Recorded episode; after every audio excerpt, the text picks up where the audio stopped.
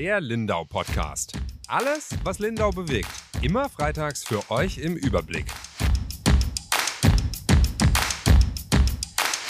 Herzlich willkommen zu einer neuen Folge unseres Lindau Podcasts. Mein Name ist Julia Baumann, ich bin Redakteurin bei der Lindauer Zeitung und mit mir virtuell verbunden ist meine Kollegin die Yvonne Reuter. Hallo. Und der Emanuel Hege. Hi. Hi Emanuel. Hi. Ja, Emanuel, wir starten heute unseren Wochenrückblick gleich mit deinen Themen. Ähm, du hast quasi auf einer Sonderseite die Zukunft Lindaus behandelt, kann man vielleicht so sagen. Du hast dich mal um die Kinder gekümmert, beziehungsweise um die Menschen, die sich um die Kinder kümmern, die Erzieherinnen. Was gibt's denn da für ein Problem? Erzähl uns das doch mal. Genau, ich habe zwei Texte geschrieben, die am gleichen Tag erschienen sind. Der eine, da ging es um die äh, Verkürzung der Erzieherausbildung in Bayern. Beim anderen ging es um die neue Kita in Zech. Und beide Texte haben eigentlich die gleichen Probleme so ein bisschen behandelt, die es gibt in der Erziehung und die auch speziell für Lindau gelten. Und zwar das eine ist der Platzmangel, dass einfach nicht genug Kita-Plätze da sind für den Bedarf, aber vor allem auch der Fachkräftemangel, also dass es einfach nicht genug Erzieherinnen und Erzieher gibt. Äh, zum ersten Problem, dem Platzmangel, ähm, den will eben die Stadt durch eine neue Kita in Zech so ein bisschen beheben. Und die Pläne, die da vorgestellt wurden, die sind doch ziemlich eindrucksvoll. Das wird so ein zweistöckiges Gebäude an der Grenzsiedlung, also wirklich so das letzte Gebäude dann äh, bis vor die österreichische Grenze. Und da werden mittelfristig die städtischen Kitas Archinoa und Villa Engel, so heißen die, glaube ich, wenn ich mich jetzt nicht völlig irre, sollen dahin umziehen und die zwei ähm, Gebäude sollen von anderen Trägern dann übernommen werden. Also so hat man dann am Ende deutlich mehr Plätze in Lindau zu vergeben. Ähm, das ist auch total notwendig. Das hat mir die Frau Zanker von der Stadt erklärt. Und zwar einmal, weil es viele Neubaugebiete in Lindau gibt, darüber berichten wir auch immer regelmäßig. Und zum anderen, was eigentlich auch äh, ja logisch ist, dass Kinder immer jünger in die Kita gehen, was natürlich die Kitas immer mehr unter Druck setzt, was halt immer mehr Platz benötigt. Also ähm, heißt, es gibt jetzt keinen äh, Babyboom oder so, gab es jetzt nicht in den letzten Jahren in Lindau, sondern das ähm, liegt eher daran, dass die Leute tatsächlich, ich erinnere mich bei mir, als ich Kind war, äh, wir sind halt mit drei in den Kindergarten äh, gegangen so, also von drei bis sechs, drei Jahre. Und jetzt ist es eben so, dass die Kinder schon teilweise mit einem halben Jahr oder mit einem Jahr Betreuung brauchen, oder? Genau, ja. Also das ist ein Problem, das man, glaube ich, nicht unterschätzen darf, äh, was das bedeutet, was das äh, für einen Druck auf die äh, Kitas bewirkt. Ähm, eigentlich muss sich jede Kita irgendwie erweitern. Also das ist ein ganz Bayern-Problem. Habe ich so mit über verschiedene Gespräche auch mit kirchlichen Trägern herausgefunden. Äh, dass diese alten Kapazitäten eigentlich nicht mehr reichen, auch wenn es nicht mal unbedingt mehr Kinder gibt, aber einfach weil die länger da sind. Also diese Krippe, die war früher, glaube ich, nicht so üblich und jetzt ist die halt schon Standard, also dass die Kleinkinder schon in die Betreuung gehen. Und jetzt ähm, habe ich gehört, mhm. Emanuel, dass es doch auch durch Corona die Situation sich nochmal verschärft hat, oder? Genau, ja, das ist so eine ganz interessante Randnotiz, wo ich jetzt mal hoffe, dass die nicht langfristig auch noch zum Problem wird in Lindau. Aber für nächstes Jahr, also für die Einschulung nächstes Jahr, kriegt die Stadt und die anderen Träger von Kitas nochmal ein größeres Problem, weil Eltern, deren Kinder zwischen Juli und September geboren sind, die haben das Recht, also das ich glaube, das ist auf, auf Landesebene geregelt, dass die entscheiden können, ob die mh, hm, ihre Kinder dann mit einschulen, wenn sie eigentlich dran wären. Also die dürfen die dann noch ein Jahr länger äh, dort behalten, weil eben Kinder in dieser Altersspanne dann vielleicht noch Rückstände haben. Und jetzt ist halt die Situation, dass ganz, El ganz viele Eltern diese Option ziehen, weil sie sagen, okay, mein Kind war so wenig in, in der Kita, in der Betreuung ähm, in dem letzten Jahr. Ich habe Angst, dass das Rückstände hat. Und somit ziehen fast alle Eltern, die diese Option haben, jetzt diese Option.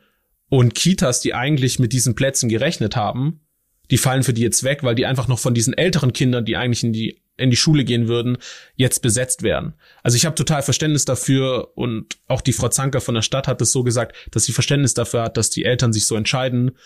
Trotzdem ist es jetzt halt ein Problem für die Kitas, das ist zwar jetzt ein kurzfristiges Problem, hat nichts mit den anderen zu tun, aber doch auf jeden Fall ganz interessant, was das dann im September vielleicht für Probleme noch hervorbringt. Die Stadt sagt jetzt, es wird schon irgendwie klappen.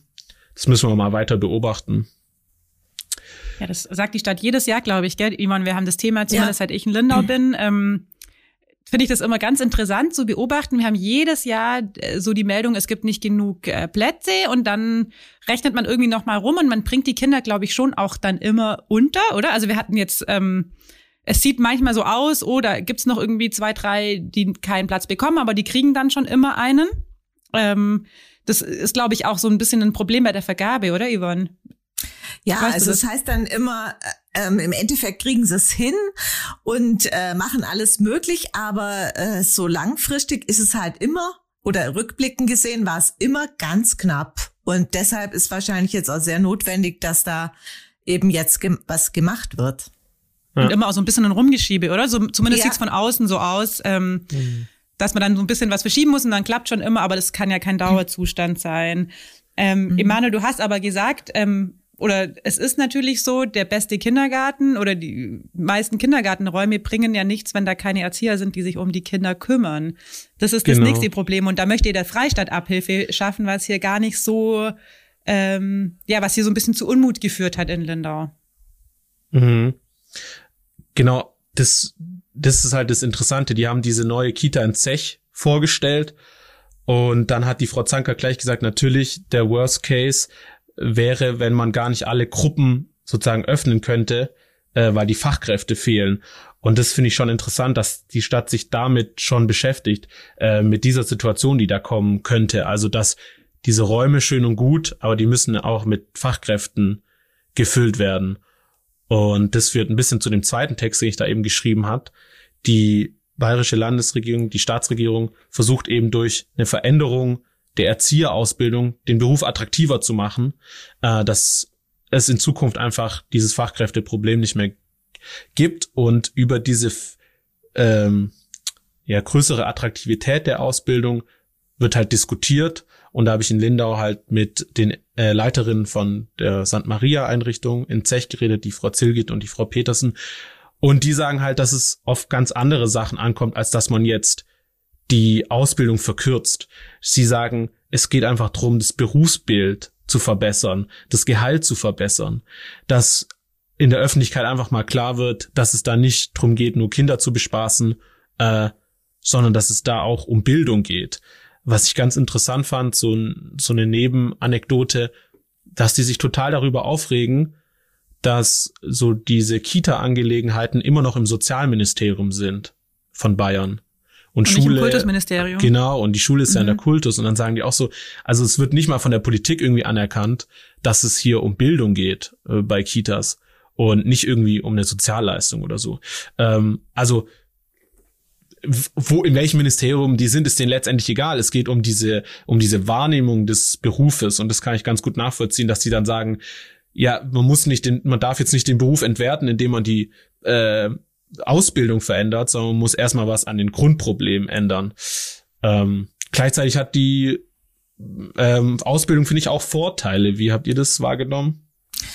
Ja, also man muss ja davon ausgehen, die Ausbildung dauert fünf Jahre also bisher, oder? War es so? Fünf Jahre, ja. das ist natürlich eine sehr lange Zeit. In Baden-Württemberg war sie schon äh, länger, ist sie auf vier Jahre. Ich weiß nicht wie lang, aber da haben ja doch auch äh, die Schulleiter vom Marienheim, ähm, die Schulleitung gesagt, dass sie ganz große Probleme haben, dass viele angehende Erzieher eben abwandern nach Baden-Württemberg und ähm, weil es eben da schon dieses Angebot gibt, dass man in vier Jahren das machen kann. Jetzt ist die Frage, was bleibt in diesem einen Jahr eben auf der Strecke? Die schulischen Ausbildungsinhalte, so hast du geschrieben, sollen es nicht sein, das haben sie betont. Ja, dann bleibt es halt an der Praxis. Oder was ist es dann, Emanuel? Was haben die kürzer? Genau, Sag's das ist Emanuel. so ein, das, das ist ein Praxisjahr, das dann fehlt, genau. Und Marienheim, genau, die Fachakademie Marienheim hat gesagt, dass sie sich doch auch sorgen darum, äh, inwieweit die Auszubildenden dann die Vielfalt von dem Beruf kennenlernen, weil eigentlich haben die die Möglichkeit von, mit, mit Menschen von 0 bis 27 zu arbeiten in der Ausbildung, weil sie eben diese viele Praxiszeit haben. Und da ist jetzt halt die Frage, inwieweit man das, diese Breite der Ausbildung behalten kann. Ja. Ja, aber wie du gesagt hast, Yvonne, also ich habe äh, ganz viele Freundinnen, die die Erzieherausbildung gemacht haben, in Baden-Württemberg allerdings. Und das war damals schon auch ein großes Thema, dass die eben so lang geht. Also mhm. manche von denen haben die Fachhochschulreife ähm, dann mitgemacht. Das ging, das war dann noch so ein bisschen ein Goodie, was die dann, wofür sie dann diese lange Zeit auch in Kauf genommen haben. Aber es ist schon im Vergleich zu anderen Ausbildungsberufen auch lang. Und ich glaube, das ist auch so dieses, äh, da kommen wir wieder, wieder auf die Wertschätzung und auf die Anerkennung wenn man es natürlich von der Wertschätzung auch eher mit einer ähm, Grundschullehrerin vergleichen würde zum Beispiel, ähm, wäre das, glaube ich, was anderes. Dann sind diese fünf Jahre wieder gerechtfertigter. Aber wenn es halt ein äh, Ausbildungsberuf bleibt, ein klassischer, dann sind fünf Jahre natürlich schon extrem lang. Wobei da ja auch sowas wie dieses Anerkennungsjahr, glaube ich, mit dabei ist, gell, wo die dann schon ein Jahr quasi Praxis im Kindergarten machen. Also in den fünf Jahren jetzt. Genau. Ja, und ich meine, ich glaube auch die Arbeit hat sich verändert, oder? Also das ist ja ganz früher, bei uns waren das so die Kindergartentanten und ich will jetzt auch nicht immer nur von meiner Kindergartenzeit erzählen, aber wir sind da tatsächlich auch nur zum Spielen hingegangen. Ich bin da mit meinem Nachbar immer ähm, rübergelaufen und dann haben wir da irgendwie gefühlt, also in Erinnerung, das verschwimmt ja auch ein bisschen, ist ja doch schon eine Weile her, ähm, waren wir da halt einen Vormittag spielen und dann sind wir nach Hause gelaufen. Wenn ich so mit meinen Freundinnen spreche, ähm, sieht es mittlerweile schon ganz anders aus. Also da haben sich die Eltern verändert, natürlich mit dem geringeren Alter ähm, hat sich viel verändert. Also es macht natürlich einen Unterschied, ob die Kinder schon drei sind oder ob man die noch wickeln muss und teilweise füttern muss und ja auch noch auf eine andere Art und Weise fördern muss und viel enger gebunden ist an so einem Kind. Und dann haben sich, glaube ich, schon auch die Eltern so ein Stück weit äh, verändert. Also es war ja mal so medial sehr geflügelter Begriff Helikoptereltern will ich gar nicht so drauf rumreiten. Ich weiß nicht, ob es wirklich Helikoptereltern gibt, aber was die mir auch erzählen, was die so an Elterngesprächen haben und was die äh, Eltern für Feedback verlangen, wie sich ihr Kind dann im Kindergarten anstellt, kann ich mich nicht erinnern. Also ich glaube, meine Mutter hat nie hat nie das Gespräch mit einer Kindergärtnerin gesucht, ob bei mir alles in Ordnung ist, äh, was Malen und Schneiden mhm. anbelangt. Aber das hat sich wohl auch verändert und dann sind die natürlich schon auch ganz anders eingebunden, was sicher auch richtig ist. Also es ist ja auch super wichtig, sich um die Kinder in den ersten Jahren äh, gescheit zu kümmern, aber dann muss es eben wieder auf der anderen Seite halt wieder anerkannt werden. Und das ja. dreht sich dann, glaube ich, so ein bisschen im Kreis, oder? Also ich glaube, die Länge der Ausbildung ist gerechtfertigt, wenn man es eher behandelt wie eine Grundschullehrerin oder wie eine Pädagogin. Aber sie ist dann vielleicht nicht gerechtfertigt, wenn es halt, ähm, wenn man es im Vergleich zu anderen Ausbildungsberufen sieht, die halt nur drei Jahre gehen. Ja, das ist gerade diese Anforderungen, die immer größer werden an die Erzieher. Das haben die auch gesagt. Ähm, es ist halt die Frage, wie man darauf reagiert. Ebenso äh, weitet man den Beruf eher auf und bringt den auf eine Stufe von wirklich ähm, Pädagogen. Die haben mir dann auch erzählt, dass das tatsächlich in, in Skandinavien so ist, äh, dass Erzieher eigentlich auf der gleichen Stufe sind wie Grundschüler und dann gleich ausgebildet werden, also gleich intensiv. Macht man das, also äh, weitet man die Ausbildung eher oder verkürzt man die jetzt? Und es ist total logisch, warum die die jetzt eher verkürzen, weil wir einfach in Bayern das Problem haben, dass dass es Einrichtungen gibt, die nicht in Betrieb gehen können, weil es keine Fachkräfte gibt. Also du hast gerade gar nicht die Möglichkeit, sozusagen die Ausbildung größer zu machen und diesen Beruf ähm, vielleicht ausbilderisch mh, hm, die die Aufmerksam Aufmerksamkeit zu geben, die es verdient hätte. Also ja, ist eine ist eine ja verzwickte Lage irgendwie. Ja, wobei ich das auch ein bisschen schwieriges Argument finde, weil dann sind wir ja in der Pflegebranche eigentlich, haben wir ja die gleiche Situation und man kann irgendwie nicht über Jahre oder Jahrzehnte sagen, nur weil wir da krass Not am Mann haben, haben wir gerade keine Zeit äh, dafür, den Beruf aufzuwerten. Weißt du, was ich meine? Das finde ich so, ja klar, also wir haben jetzt auch, müssen irgendwie in der Pflegebranche oder im Krankenhaus alle Gas geben, weil sie halt richtig viel zu tun haben wegen Corona, aber deswegen kann man ja das nicht immer als Totschlagargument dafür benutzen, um zu sagen, jetzt, jetzt geht's gerade nicht. Jetzt ist gerade ja. schwierig mit der Wertschätzung. Ah, warte mal, bis ein bisschen weniger los ist. Jetzt müssen wir erstmal rankarren und brauchen quasi. Im Gegenteil, ich finde es im Gegenteil. Also eigentlich wäre doch jetzt der Zeitpunkt, wo man sieht, äh, wie wichtig diese Berufe sind. Also auch die Erzieherinnen. Wenn die Kita jetzt geschlossen ist, ähm, was bedeutet das jetzt? In der Corona-Pandemie erleben wir es doch jeden Tag, dass es die Eltern und alle vor Riesenprobleme stellt und dass es ja nicht nur darum geht, die Kinder dort zu verwahren, sondern dass man die eben adäquat dann auch abholt und jetzt äh, auf sie eingeht auch. Die Kinder kriegen ja auch von der, die Krise geht ja auch nicht spurlos an den Kindern vorbei, um Gottes Willen. Und die muss man ja dann auch irgendwie auffangen. Also ich denke, wenn nicht jetzt, dann sollte man eben, man sollte jetzt daraus lernen und es nicht wieder verschieben. Ja, das also ist genau glaub, das, was ich meine. Also das kann man halt mhm. nicht immer verschieben, ähm, nur weil es halt gerade nicht passt und weil man irgendwie gerade eine Not hat. Und die Not hat man ja auch schon, also bei den Erziehern und bei den Pflegern, die Not hatte man schon vorher. Ähm, und jetzt merkt man eigentlich, wie wichtig sie sind. Ähm, und dann sollte eigentlich die Konsequenz daraus sein, dass man jetzt mal diese Berufe aufwertet. Ja. Genau. Also ich würde auch sagen, weiß nicht, ob man jetzt in den nächsten Jahren sozusagen den Erzieherberuf in ein Studium umwandelt, dass man das sozusagen als Voraussetzung macht. Aber perspektivisch könnte man sich da mal drauf zubewegen und dass man, äh, dass in der Politik da eine größere Lobby geben, geben müsste oder dass auch wir als Medien vielleicht ähm, den Beruf ein bisschen mehr ins Zentrum rücken, weil wir, wir wissen es in der Pandemie berichten wir immer über die Schulen und deutlich weniger über die Kitas. Also dass auch ähm, in solchen Bereichen vielleicht die Aufmerksamkeit größer wird und so ein bisschen dieses öffentliche Bild äh, so ein bisschen mehr Konturen bekommt. Also das ist, glaube ich, so ein bisschen die Aufgabe für die für die nächsten Jahre und dann ist man da auf dem richtigen Weg. Äh, beim zweiten Thema bleiben wir in der Bildung, gehen ein bisschen hoch in den Altersstufen, in die Grundschule. So viel zum Thema Schule.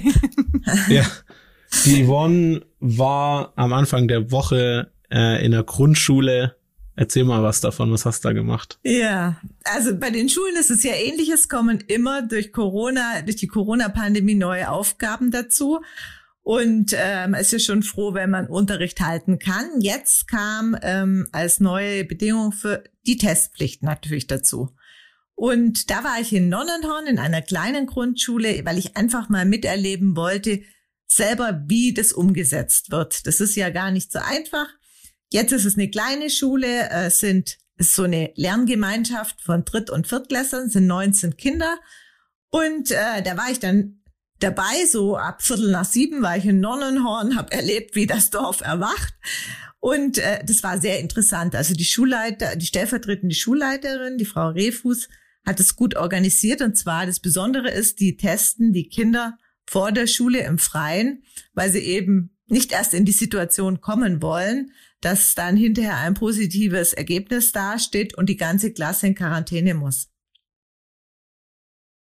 Und äh, das ging sehr, sehr entspannt zu dort, also weil ja immer so die Sorgen sind, auch von den Eltern, äh, dass die Kinder das belastet und äh, wenn jetzt wirklich ein positiver Befund wäre, dass die Kinder stigmatisiert werden, Gut, äh, bei mir war es jetzt so, Gott sei Dank an dem Tag, dass alle Kinder negativ getestet worden sind. Ich kann nur sagen, die ganze Atmosphäre drumherum, die war sehr, sehr entspannt. Und vielleicht lag es wirklich auch an dieser Lösung, dass die im Freien waren.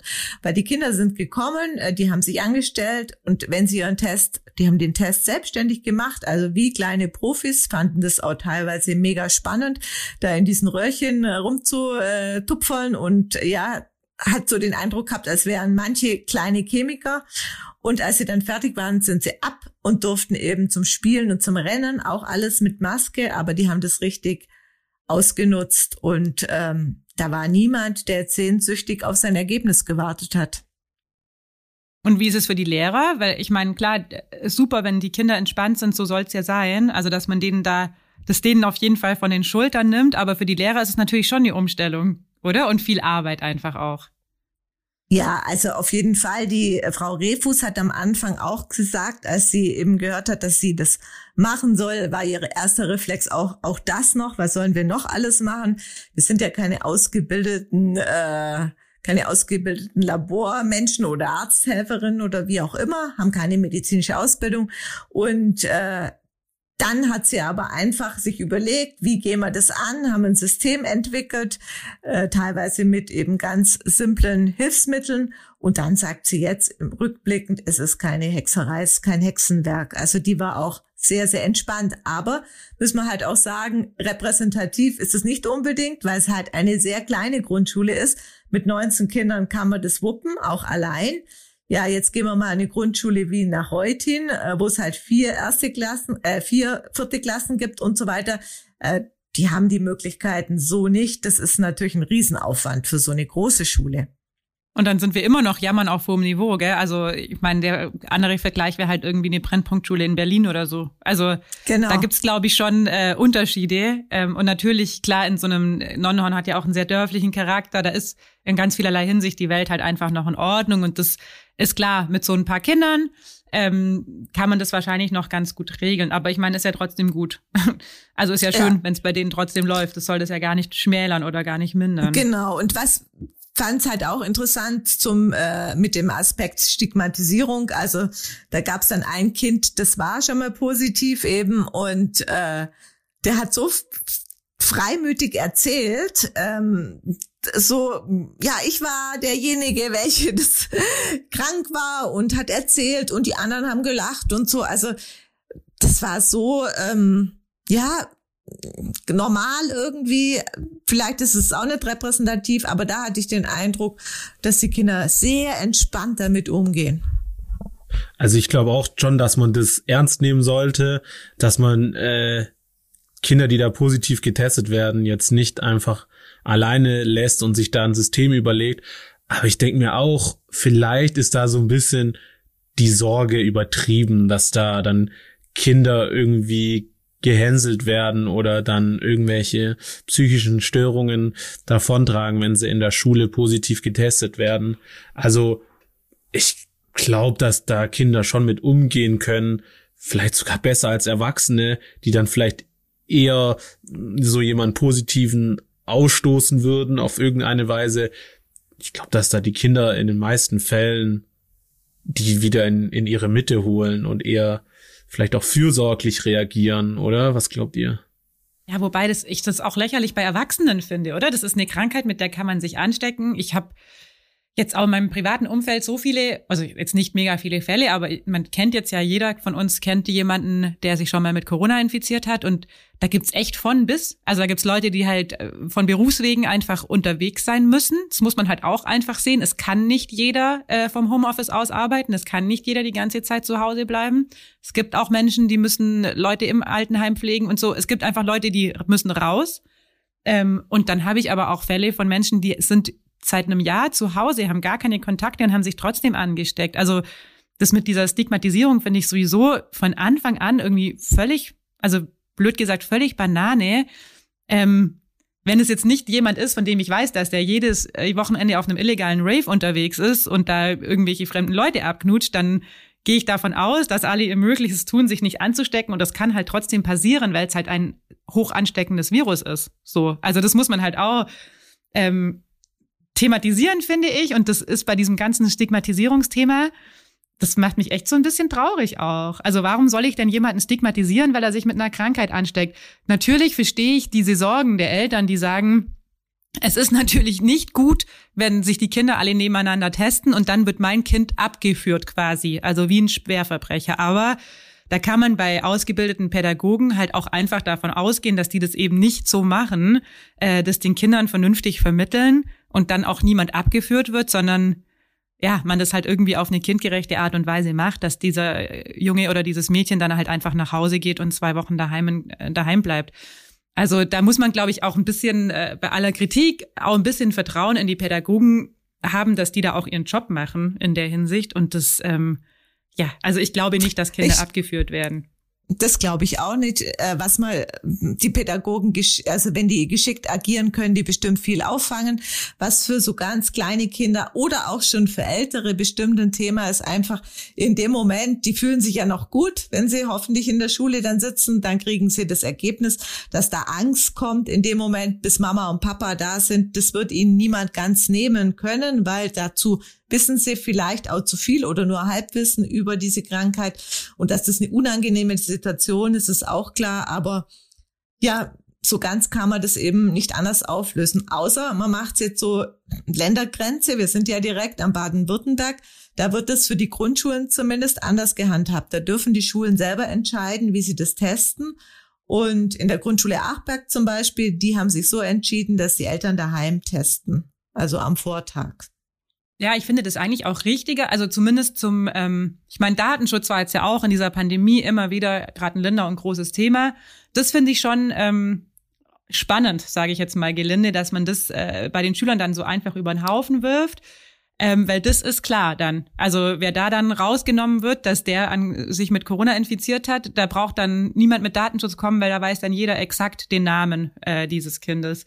Das ist eigentlich so das, was mich bei der Angelegenheit immer total wundert, dass das mhm. äh, da plötzlich völlig ausgehebelt scheint, ähm, wo man ja sonst schon sehr viel Wert drauf legt, dass man ja keine Details zu infizierten Preis gibt. Das ist, hat sich bei den Kindern erledigt. Also das ist ja. dann klar. Jemand, der mhm. bei den bei den Tests vor der Schule da ist und dann nicht mehr im Unterricht sitzt, der tendenziell war dessen Test positiv. Ja. Ähm, ja, aber wie du sagst, ich meine, irgendwie muss man es lösen. Deswegen find, fände ich, glaube ich, diese Tests zu Hause auch besser. Ich weiß nur von meinem äh, kleinen Neffen, der findet das auch total cool. Also den frage ich auch immer, das ist ein Erstklässler, den äh, nervt die Maske total. Also das findet der wirklich nicht gut, das kann ich auch nachvollziehen. Ähm, aber das äh, Testen findet er total spannend einfach auch. Also auch wie du erzählt hast, so Chemiebaukasten, der ist eh so ein kleiner Wissenschaftler. Und der erzählt mir das auch wirklich haarklein, äh, was er da, wo, also welches Stäbchen er da ins Röhrchen steckt und was das für eine Flüssigkeit ist und warum dieser Teststreifen dann anschlägt. Und das versteht er auch viel besser als ich und das macht ihm auch einfach riesen Spaß. Also das ist wie so eine kleine Unterrichtseinheit. Und äh, gehe ich jetzt einfach davon aus, dass die Lehrerin das halt auch gut gestaltet, weil ansonsten ja würde ihm das nicht so viel Freude. Also was heißt Freude? Aber ja, doch eigentlich schon. Eigentlich findet er das, erzählt er mir jedes Mal, findet er total cool. Ja, und dann ist es ja gut gegangen, oder? Das ist im besten Fall, läuft's dann so. Aber es wird uns noch eine Weile begleiten. Ich gehe davon aus, dass die Schulen wieder zumachen am Montag. Also wir haben jetzt Donnerstag, die Inzidenz ist bei 137 oder 138. Ich habe vorhin mal geguckt. Wenn es morgen nicht unten ist, dann ist es bei uns ja wieder, ähm, bedeutet das in Lindau oder in Bayern ja wieder, dass die Schule zu ist am Montag. Das ist, glaube ich, genau. auch noch so eine Regelung, die die Lehrerinnen schwierig finden, Yvonne, oder? Dass sie das immer am Freitag, Mittag irgendwann erfahren, ob sie am Montag genau. Unterricht in der Schule haben oder von zu Hause. Das ist natürlich ein mordsorganisatorischer Aufwand, dieses permanente Wechseln hin und her und dann auch noch so kurzfristig. Also äh, am Freitag die Zahlen gelten am Freitag dann äh, für die ganze Woche. Jetzt war es letzte Woche irgendwie besonders doof, weil vorher war es immer über 100. Dann war es just an diesem Freitag, der zählte ganz knapp unter 100. Das heißt, es wurde beschlossen, hatte niemand so richtig erwartet, weil es eben so knapp immer über 100 war. Die Schule findet nächste Woche statt. Ja, und am Samstag, Sonntag war man natürlich schon wieder über 100. Aber eigentlich. Nee, am Samstag waren wir noch drunter, oder? Da habe ich noch geguckt. Ah, ja, stimmt. Ja. Aber Sonntag waren wir dann schon mhm. wieder. Und die Woche, ja, jetzt, wo Schule ist, sind wir über 100. Ursprünglich verstehe ich auch, also war es eigentlich gerade positiv gedacht, dass man die Lehrer oder die Schulleitungen entlastet, dass es halt einen definitiven Stichtag gibt. Und der gilt dann für die ganze Woche und nicht diese Regelung drei Tage hintereinander zählt die Inzidenz. Jetzt ist es aber wirklich die Frage, ob man den Freitag nehmen sollte und nicht lieber, ähm, weil da ist es arg kurzfristig. Ich meine, die Schulleitungen unterrichten teilweise selber, erfahren dann ähm, späten Vormittag, wie die äh, Regelung ist und müssen dann Pläne um, also je nachdem, was eben angesagt ist, äh, Präsenz- oder Fernunterricht, müssen die dann alles organisieren. Jetzt, äh, ich habe äh, mit der Frau, ähm, mit Frau Baumann-Ströbel gesprochen. Die ist ähm, die Kreisvorsitzende der Lehrergewerkschaft BL, BLLV und äh, die hat auch gesagt, ihr Vorschlag wäre, das Ganze um einen Tag fortzuverlegen und zwar am Donnerstag. Das würde die Sache entstressen. Ja, und jetzt haben wir ja eigentlich, oder soll ja die Bundesnotbremse kommen mit 165, aber das ähm, zählt bei uns in Bayern gar nicht, oder? Markus Söder sagt, nee. wir bleiben bei den 100. Genau, so sieht's im Moment aus. Also diese Bundesnotbremse mit den Zahlen ist ja die Minimalstforderung. Strenger darf man sein. Und äh, so wie es jetzt aussieht, ähm, bleiben wir dabei. Das heißt, äh, sobald die Inzidenz morgen eben für die Schulen wieder weiterhin über 100 ist, dann ist nächste Woche wieder alles zu. Fernunterricht. Bis auf die Abschlussklassen, oder? Das bleibt dann. Genau, das wird wieder die gleiche Regelung. Das sind dann ja. die elften Klassen, die Viertklässler, die gelten ja auch als Abschluss und alle anderen Abschlussklassen sind dann wieder am Start. Ja. Ich frage immer so nach, weil ich es auch selber langsam nicht mehr verstehe. Also ich muss mhm. schon auch jedes Mal nochmal selber nachlesen, ähm, weil es ist langsam echt, ähm, ja, es ändert sich so viel. Es ändert sich so viel von Woche zu Woche. Ich weiß dann auch immer nicht. Ich gucke dann immer ganz brav in den Verordnungen nach, damit wir ja nichts falsch haben. Aber ich verstehe auch jeden draußen, der irgendwie sagt, er hat keine Ahnung mehr. Also das muss ich schon auch ganz ehrlich mhm. sagen. Das wird langsam echt wirr und irre. Ja, ja. Ja, vielleicht kommen wir noch zu meinem Thema. Juli, du darfst auch, ja. Ja, du darfst auch noch was sagen. In Lindau wird gebaut. In Lindau tut sich ja sehr viel. Wir haben ja jetzt schon gehört, Stadtgärtnerei, es sind große Bauvorhaben. Aber jetzt haben wir eins, das Reutin langfristig sehr verändern wird auf einen Schlag oder ja, das Vierlindenquartier. Jule, erzähl doch mal. Ja, ich sag's noch ganz kurz zum Hintergrund für unsere Hörer. Wir machen kurz vor dem, also wir sprechen uns ja nicht so großartig ab für diesen Podcast, weil wir ja auch überzeugt sind, das ist der Charme, dass das alles so ein bisschen spontan kommt und weil wir auch tatsächlich einfach nicht die Zeit dafür haben. Und dann besprechen wir uns immer so zehn Minuten vorher, was sind unsere drei Top-Themen und dann, ja, komme ich halt immer als Letzte. nee, nee, Emanuel wollte gleich mit seinen Erzieherinnen raus und dann ja, habe ich, ich natürlich hab euch netterweise den Vortritt gelassen. Ja, du hast drauf bestanden. Du hast ja auch recht. Also du hast ja auch einen Punkt. Nee, genau. Ich war am Dienstagabend ähm, im Stadtrat und habe mich mit einem Gelände beschäftigt, mit dem sich bislang eigentlich immer der Dirk beschäftigt hat. An dieser Stelle liebe Grüße. Dirk hört den Lindauer Podcast bestimmt äh, sehr regelmäßig. Der hat jetzt äh, ja gerade sehr viel Zeit in seinem neuen Job, Podcast zu hören. Ähm, ja, genau, äh, mit dem äh, ehemaligen Kofeli-Areal. Das ist quasi das Gebiet zwischen ähm, Lindau Park und Liede, grob gesagt, da wo jetzt auch so Interimsparkplätze draus sind für die Gartenschau. Ähm, und da sollen über 400 Wohnungen entstehen. Und da hat jetzt der Stadtrat am Dienstag den ähm, vorhabenbezogenen Bebauungsplan beschlossen, ähm, auch fast einstimmig mit nur einer Gegenstimme von Max Strauß. Ähm, genau, und das heißt eigentlich, ähm, jetzt muss noch der Bauantrag gestellt werden für die verschiedenen Gebäude, aber dann können die so in den nächsten drei bis sechs Monaten ähm, quasi loslegen. Was glaub noch nicht ganz klar ist, so von welcher Seite sie loslegen, weil da ja tatsächlich auch dieser Parkplatz noch drauf ist. Ähm, der ist aber geplant so bis Ende Gartenschau. Also man kann da ja drumherum ist ja relativ viel Fläche, wo man schon anfangen kann, äh, dass man das so ein bisschen rumschiebt. Äh, das ist ein sehr großes Projekt. Das hat, glaube ich, 2016 angefangen äh, dass man sich überlegt hat, dass man da Wohnbebauung hinmachen kann. Äh, genau, und da entstehen jetzt 400 Wohnungen. Sieht, also manche davon haben auch Seeblick. Ich habe mir so Visualisierungen zeigen lassen, weil die dann tatsächlich so hoch sind, dass man äh, drüber gucken kann und auch den See sieht und Österreich, die Berge, sieht ganz schön aus. Ähm, aber wird schon, also ein großes Baugebiet, also es wird sich schon extrem verändern. Es sind äh, vier große Blöcke, in der Mitte ist noch so ein ähm, ja, so ein Quartiersplatz. Es soll wohl auch sehr grün werden. Ich kann das immer nicht so gut einschätzen, wie grün es dann am Ende ist tatsächlich. Also es ist wohl nur die Hälfte mit Häusern bebaut, der Rest ist irgendwie, sind öffentliche Wege und Grünflächen, aber ich glaube, das sieht man dann erst. Also ich bin niemand, der das so von Plänen dann, ähm, meine Mutter, die ist ja, hat mal bei einem Innenarchitekten gearbeitet, die kann es zum Beispiel total gut, dass sie einen Plan sieht und sich das dann vorstellen kann. Bei mir ist es so, also klar, bei einer Visualisierung kann ich es mir dann auch vorstellen, aber ich glaube, wie es am Ende ausschaut, wird man sehen. Ähm, was ja. mich was mich da gleich interessiert hat, der Max Strauß, was gibt's da für Gegenargumente, dass der dagegen gestimmt hat? Ähm, ihm ist das alles zu mächtig, ähm, sagt er. Also die Bebauung, das sieht schon, es sind schon viele Häuser auf jeden Fall oder viele Wohnungen, es sind schon Blöcke. Ähm, ja, was natürlich aber auch äh, den Wohnraummangel in Lindau so ein bisschen entgegenwirkt und was man auch sagen muss, was wofür es sogar Applaus gab im Stadtrat, das ist jetzt ja auch nicht alltäglich, dass die sich da gegenseitig zu applaudieren, aber der Kai Koschka hat da wohl, ähm, also unser Bauamtsleiter, hat da wohl ganze Arbeit geleistet, ähm, weil es auch so ist, dass sie in diesem Vierlindenquartier soll dieses neue Baugebiet heißen oder Wohngebiet ähm, zum ersten Mal die sozial gerechte Bodennutzung anwenden. Das hört sich jetzt sehr bürokratisch an.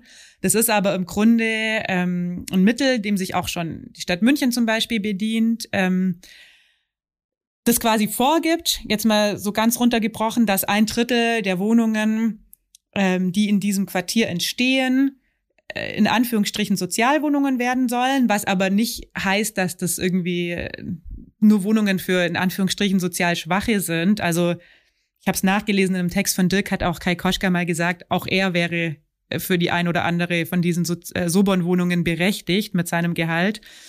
Ähm, das soll so ein bisschen eine Durchmischung geben. Also da sollen wirklich auch Leute mit ganz schwachem Einkommen reinkommen, aber Sobon-Wohnung bedeutet auch so schwach bis so, ja, mittleres Einkommen. Hoffe ich jetzt mal für Herrn Koschka. ähm, genau, aber das heißt, das wird eben nicht ein Wohngebiet, wo sich dann am Ende nur die was leisten können, die Geld haben. So, wo auch Familien reinkommen sollen. Es kommt ein riesiger Abenteuerspielplatz äh, dazu, der sieht echt cool aus. Also, und der soll auch echt groß werden, da so am Eck. Ähm, genau, es wird ein großes Parkhaus geben, ähm, wo auch so ein Café oder Gastronomie ähm, ebenerdig dran ist. Viel Fahrradabstellplätze, ein Kindergarten kommt hin mit 36 Krippenplätzen. Also auch da, klar, neues Wohngebiet, dann ist da der Bedarf natürlich auch ein Kindergarten. Genau. Und dieses ganze Projekt hängt äh, sehr, sehr eng mit der Lindau Park Erweiterung zusammen. So, das ist ja so ein anderes Großprojekt, das sich so in den nächsten drei, vier, fünf Jahren ähm, entwickeln soll. Und da sind aber dann ähm, so quasi alle Bunden dagegen. Also die Lindau Park Erweiterung das war schon im März im Stadtrat. Ähm, und ich habe da jetzt mal so einen zusammenfassenden Text quasi drüber geschrieben, der das auch so einordnet ein bisschen, wie diese beiden Projekte zusammenhängen. Und habe das da auch erst so wirklich verstanden, ähm, wie extrem die beiden Bauprojekte voneinander abhängen eigentlich. Es geht ja ähm. um dieses pa ähm, Parkdeck, oder? Das dann wegfällt auch, oder? Im Lindau Park. Das wird überbaut, oder? Genau, also im Grunde ist es so, in diesem Vier-Linden-Quartier sind ähm, Häuserblöcke und da ist ein großes Gebäude, das Gebäude N, da bin ich jetzt äh, großer, also habe ich, äh, das ist ein sehr tragendes Gebäude, finde ich. Ähm, und das ist ein Parkhaus und da sind obendrauf aber auch nochmal 64 Wohnungen. Und unten drin ist eine Tiefgarage. Es hat so eine Mehrfachfunktion, ähm, weil die Tiefgarage ist für die Bewohner des Quartiers gedacht. Und das Parkhaus ist ähm, für die Lindau Park Kunden gedacht, weil der Lindau Park eben plant, ähm, so um 5000 Quadratmeter zu erweitern und dafür möchte er dieses Parkdeck, wo man über diese Spinde äh, quasi hinten hochfährt, äh, das soll überbaut werden und zu Ladenflächen werden.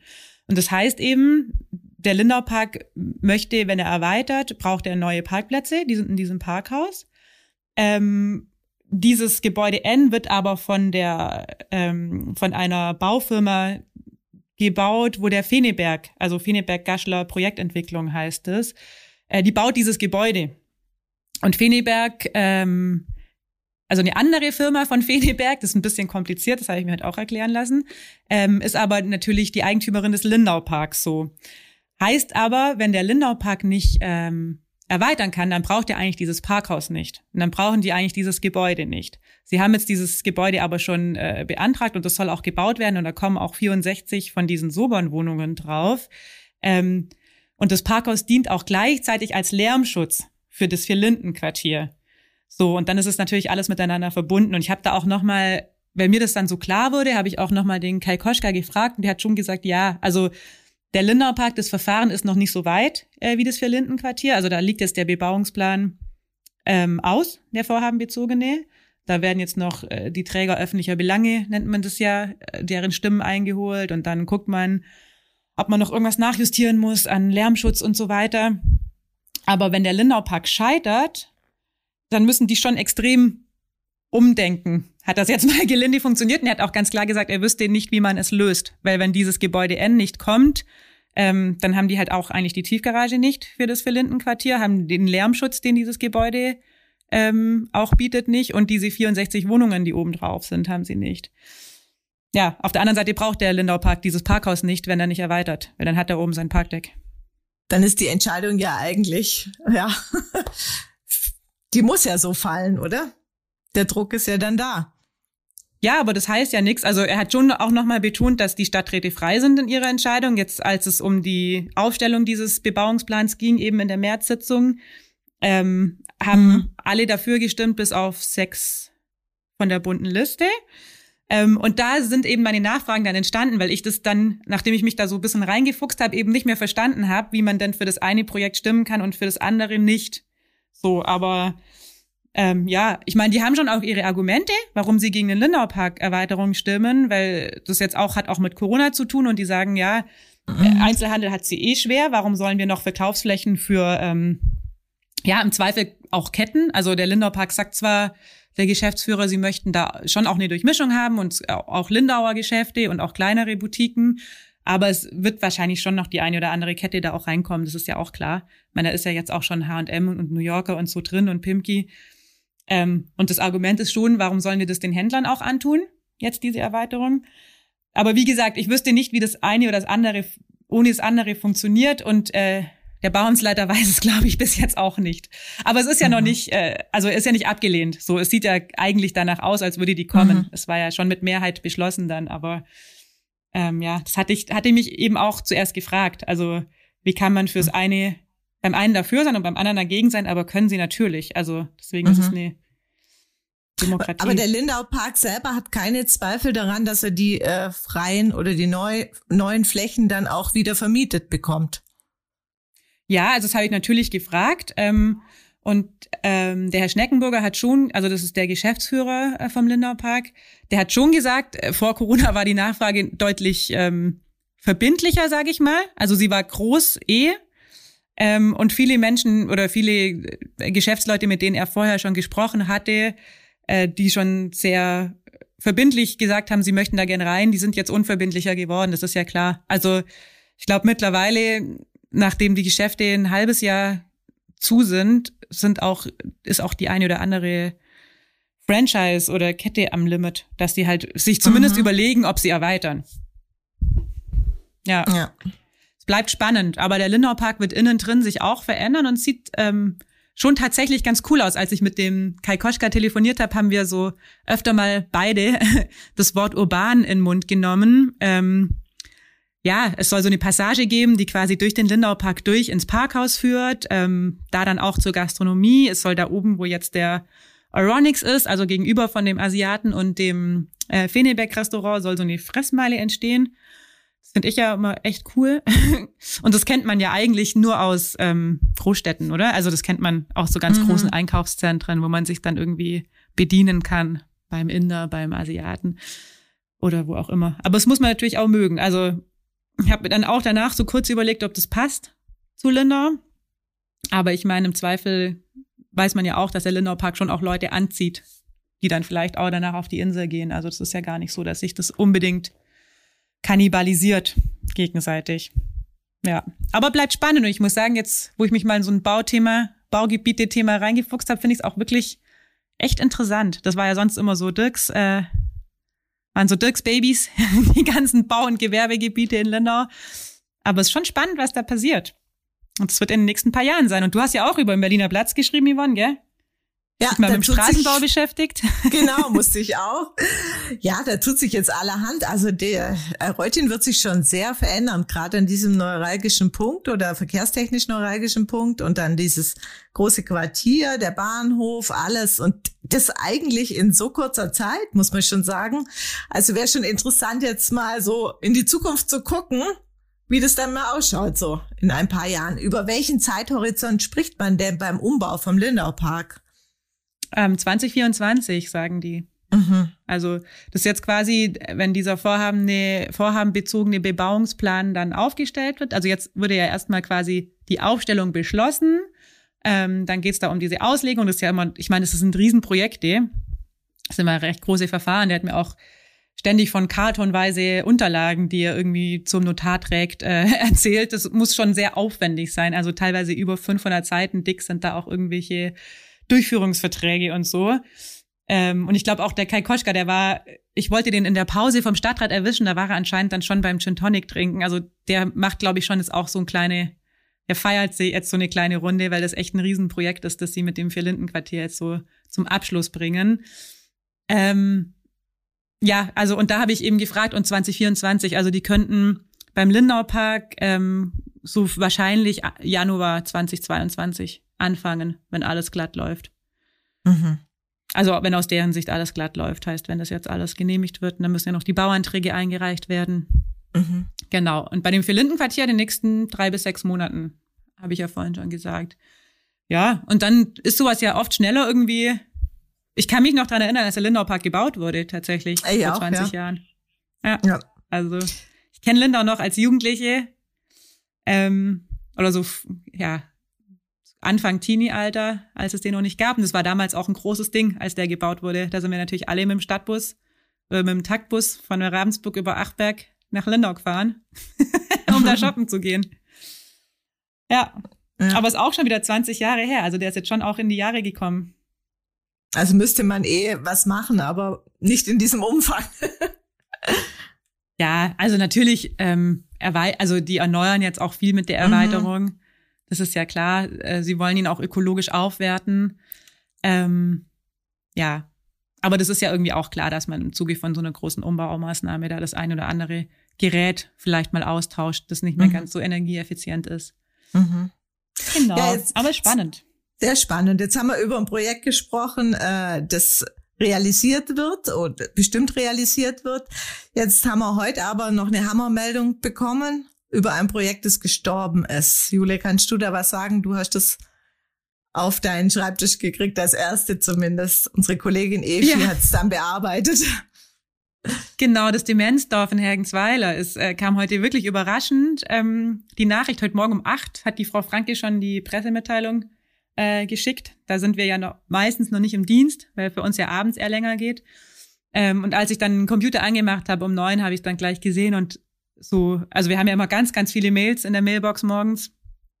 Und dann habe ich auch gleich so gedacht, oh nein, wenn man schon aus dem Titel oder aus dem Betreff gesehen hat. Und jetzt haben sie das tatsächlich ähm, sterben lassen. War, glaube ich, nicht, ich habe Efis Text schon gelesen, äh, war, glaube ich, nicht Antrieb von Frau Franke. Sie hat jetzt wahrscheinlich noch ein bisschen durchgezogen. Ich meine, das ist ein Herzensprojekt von ihr und sie hat ja auch geschrieben oder dann der Efi erzählt, dass es sechs Jahre haben sie daran jetzt rumgeplant, tausend Stunden sind da reingeflossen. Ich meine, das ist dann schon hart, glaube ich, sowas dann bitter, auch. Ja. Mhm. Ja, einfach irgendwann auch zu sagen, das ist tot. Ähm, Im Endeffekt sind sie an den Behörden gescheitert. Da hatten wir schon öfter drüber berichtet, dass ähm, ja, es von den, äh, glaube ich, von den Pflegesätzen und so nicht gepasst hat. Und äh, das Problem ist, glaube ich, bei dem Demenzdorf, dass es sowas halt einfach noch nicht gibt. Also das gibt's in Holland waren sie ja, glaube ich, ähm, wo sie sich mal was angeschaut haben. Aber in Deutschland wäre das ja sehr neuartig gewesen und dann gibt's da einfach noch keine Bestimmungen und keine Gesetze dafür und dann hätte man irgendwie Ausnahmeregelungen gebraucht und die gab es jetzt halt nicht oder nicht schnell genug und irgendwann ist es auch eine Kostenfrage und eine Kosten-Nutzen-Frage und irgendwann fragt man sich, in was man Energie reinsteckt. Ja, und jetzt haben sie es aufgegeben. Mhm. Ich finde es schade irgendwie. Also ich, ja, wäre schon auf jeden Fall ein spannendes Projekt gewesen, auch für uns, also auch zum Berichten. Und ich meine, was sie so erzählt hat und wie sie es angegangen wäre, hat es ja schon echt immer auch cool angehört. Also schon ein Ort, wo man seine ne, dementen Angehörigen irgendwie gern ähm, untergebracht hätte. Ja. Ich, also ohne zu wissen, wie es geworden wäre. Aber mhm. ja. Ja. Aber das hat sich jetzt erledigt. Und ich glaube, das ist auch endgültig. Also das hört sich auch nicht an, so was ja auch manchmal so der Fall ist, wenn das und das jetzt nicht passiert, dann müssen wir es äh, aufhören. Es hört sich schon so an, dass es eine Entscheidung der Diakonie war dass man das jetzt nicht mehr weiter verfolgt. Und ich glaube, auch die Frist für den Erbpachtvertrag für das Gelände ist irgendwie ausgelaufen. Schade. Sehr schade, ja. Und bewegt auch unsere ähm, Leser. Also das, die Evi hat es online gestellt am Donnerstagvormittag und das wird echt schon sehr rege äh, gelesen und geteilt und kommentiert. Also es finden die Leute, klar, da gibt's auch wie zu allem in Lindau unterschiedliche Meinungen ähm, zum Demenzdorf. Es gibt auch Leute, die das gar nicht toll finden oder gar nicht toll gefunden hätten freuen sich jetzt vielleicht, aber es gibt schon auch sehr viele, die sagen, das ist total schade, weil es ein sehr innovatives Projekt gewesen wäre. Aber jetzt ist es so. Jetzt gehen wir traurig nach Hause. genau. Ja, oder? Schauen, was für neue Themen kommen. Also langweilig wird's hier nie in Lindau und Umgebung. Das sehen wir jetzt wieder. Nee, langweilig wird's nie. Das stimmt. Genau. Alles klar. Dann, liebe Zuhörer, danke fürs lange Zuhören. Heute haben wir mal wieder eine lange Runde gemacht, aber gab auch viel Spannendes äh, zum Berichten. Und wir hören uns nächsten Freitag wieder. Schönes Wochenende. Tschüss. Tschüss. Ciao.